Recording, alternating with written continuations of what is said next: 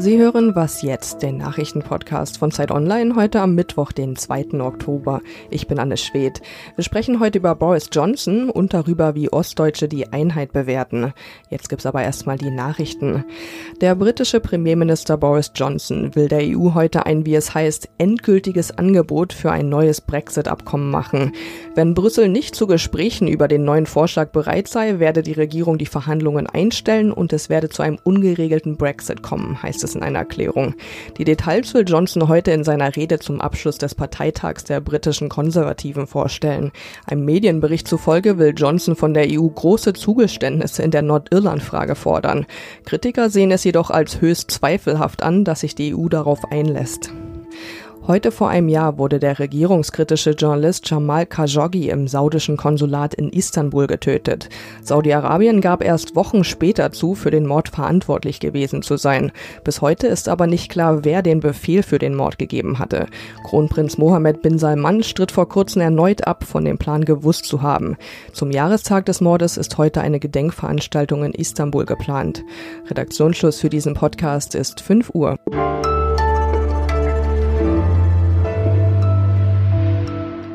Hallo und herzlich willkommen bei Was jetzt? Ich bin Munja Mayborg.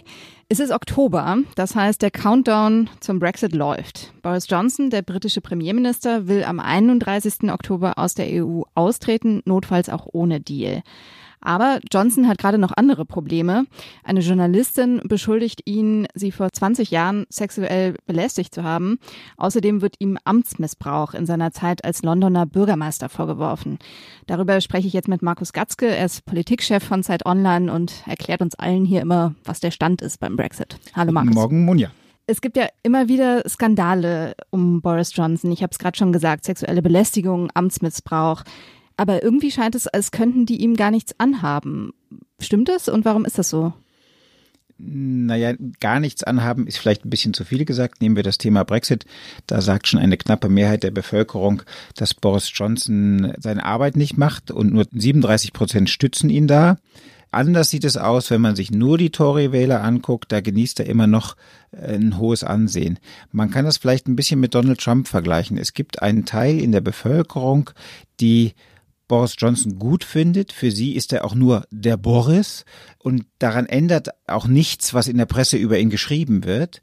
Äh, sie begreifen Boris als so ein bisschen den, den Antipolitiker, der sagt, was wirklich Sache ist, der kein Blatt vor den Mund nimmt, der ein Anwalt der kleinen Leute ist, obwohl er selber aus der Upper Class kommt. Und darum nehmen sie ihm das alles nicht übel. Und das heißt, diese Skandale, die lassen ihn dann am Ende einfach vielleicht noch menschlicher wirken oder ja. Ja, beziehungsweise Einer von viele uns. Briten glauben, das ist so eine englische Art der Freiheit. Wir sind doch auch so. Wir trinken Mhm. doch auch mal einen über den Durst. Wir sagen auch, fluchen auch mal rum. Also das macht Wird man ihn ja wohl noch dürfen. näher für die Leute, äh, die wir vielleicht äh, eigentlich sehr weit entfernt sind von der britischen Politik in London. Gerade läuft ja der Parteitag der Tories in Manchester. Das Motto ist Get Brexit Done, also den Brexit hinkriegen. Ähm, heute hält da Johnson seine Rede. Was ist da zu erwarten? Vordergründig wird er wahrscheinlich mit riesigem Jubel empfangen und er wird eine flammende und lautstarke Rede für den Brexit halten. Er wird die Opposition beschimpfen, dass sie ihm keine Neuwahlen geben. Aber darüber hinaus darf das nicht darüber hinwegtäuschen, dass die britischen Konservativen tief zerstritten sind. Das Problem für die gemäßigten Tories ist halt nur, was ich vorhin schon sagte, innerhalb der Wählerschaft genießt er noch einen riesigen äh, Zuspruch. Das macht es so schwierig, gegen Johnson zu opponieren, weil er in der Wählergunst immer noch so hoch ist. Er hat ja jetzt gestern einen neuen Plan vorgelegt oder beziehungsweise ist der durchgesickert, ähm, wie er den Backstop umgehen will. Das kam ja bisher nicht so gut an, oder? Ich glaube nicht, dass die EU dem zustimmen wird. Das ist genau das, was die EU verhindern will, um halt alte Konflikte, gewaltige Konflikte in Nordirland nicht wieder aufbrechen äh, zu lassen. Deshalb wird die EU dem meiner Meinung nach nicht zustimmen. Ich glaube, das weiß auch Boris Johnson. Er kommt oft mit Vorschlägen, von denen er annehmen muss, dass die EU sie nicht annimmt, weil er dann am Ende die EU als Schuldigen deklarieren kann. Er kann sagen, ich habe alles versucht, ich habe so viele Kompromissvorschläge gemacht, ich habe echt alles versucht, eine Übereinkunft mit der EU zu finden, aber die wollen nicht. Jetzt müssen wir am 31. halt ohne Abkommen austreten. Ob ihm das gelingt, ist offen. Im Unterhaus gibt es eine große Mehrheit, die einen harten Brexit, also einen No-Deal-Brexit in jedem Fall verhindern will. Danke dir.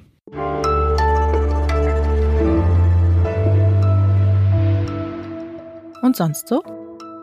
Vor einem Jahr wurde der saudische Journalist Jamal Khashoggi ermordet. Dem internationalen Ansehen Saudi-Arabiens hat das kaum geschadet. US-Präsident Donald Trump arbeitet nach wie vor eng mit Saudi-Arabien zusammen und inzwischen diskutiert sogar die Große Koalition wieder darüber, Waffen nach Saudi-Arabien zu liefern. Dabei hat sich an den Verhältnissen im Königreich bis heute nichts geändert. Vier Monate vor seinem Tod hat Jamal Khashoggi in einem Interview mit dem Sender Global News über den Kronprinzen Mohammed bin Salman gesprochen und darüber, wie der die Bevölkerung einschüchtert. Ich finde, seine Worte sind heute noch aktuell. It is uh, a big push against activism uh, and uh, now every Saudi Arabian woman or man who wants to be active and push for any demand of his or hers uh, will, will, will have to think twice before he do so. Uh, he will fear the, the consequences. He will fear being arrested, and people don't want to be arrested.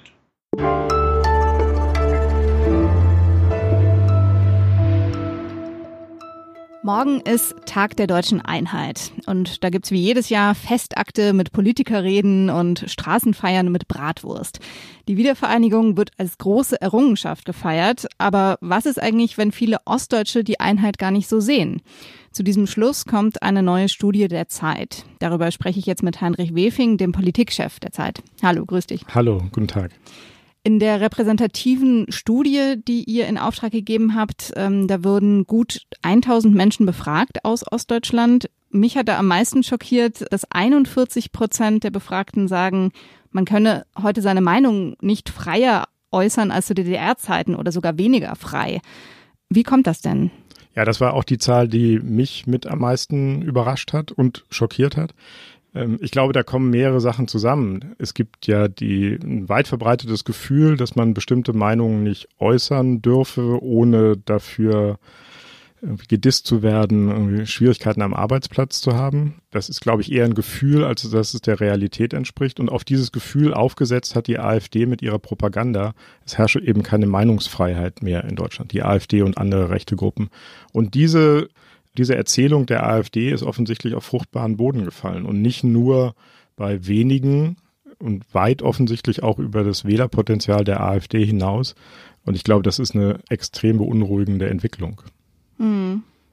58 Prozent der Ostdeutschen sagen, sie seien heute nicht besser vor staatlicher Willkür geschützt als zu DDR-Zeiten. Und 22 Prozent äh, stuften das sogar heute schlechter ein und sahen sich weniger geschützt. Wie erklärst du dir das? Ja, das ist die andere wirklich schockierende Zahl. Also man denkt natürlich an Mauerschützen und die Stasi und Bautzen. Leute, die für viele Jahre ähm, wirklich harte Repressalien des Staates erleben mussten. Und das ist offensichtlich alles vergessen oder tritt in den Hintergrund. Da gibt es vielleicht eine historische Erklärung dafür, dass die Erinnerung an diese, dieses Unrecht womöglich tatsächlich verblasst. Aber ich glaube, es kommt auch noch was anderes hinzu. Wir haben unter anderem mit dem Leiter dieser Studie äh, gesprochen, Richard Hilmer, und der hat gesagt, naja, man muss dabei nicht bei staatlicher Willkür nicht nur an Stasi-Verhaftungen und Mauerstützen denken, sondern man muss vielleicht auch daran denken, wie viele Entscheidungen der Treuhandanstalt nach 1989 in der ehemaligen DDR wahrgenommen worden sind. Ich glaube, das Entscheidende ist, und auch das zeigt sich in der Studie sehr deutlich, im Osten gibt es das Gefühl, dass die Lebensleistung der Ostdeutschen nicht wertgeschätzt wird von den Westdeutschen. Da kommt so eine Grundunzufriedenheit her, die dann offensichtlich auch die Wahrnehmung von bestimmten Entwicklungen in ganz anderen Bereichen negativ beeinflusst, verdüstert. Was kann die Politik denn daraus lernen? Es gibt einfach konkrete Ungleichbehandlungen immer noch, zum Beispiel im Lohnniveau. Daran kann man arbeiten. Ähm, ein Punkt, der immer wieder genannt wurde, ist auch, es gibt viel zu wenige Bundesbehörden, um nur ein Beispiel zu nennen, in Ostdeutschland. Da kann die Politik was machen und Bundesbehörden aus dem Westen in den Osten verlagern. Und der Punkt mit der Ostquote ist, glaube ich, auch ganz wichtig, dass für bestimmte Spitzenpositionen in der Politik und vielleicht auch in der Wirtschaft tatsächlich eine Ostquote eingeführt wird. Und ich glaube, sowohl die Politik als auch die Öffentlichkeit muss massiv der Erzählung widersprechen, dass es nicht möglich sei, in Deutschland seine Meinung frei zu äußern. Ich danke dir. Gerne, danke dir. Und mehr zur Studie gibt's in der aktuellen Ausgabe der Zeit. Das war's für heute bei Was Jetzt. Sie können uns gern wie immer schreiben an wasjetzt.zeit.de. Tschüss und einen schönen Feiertag.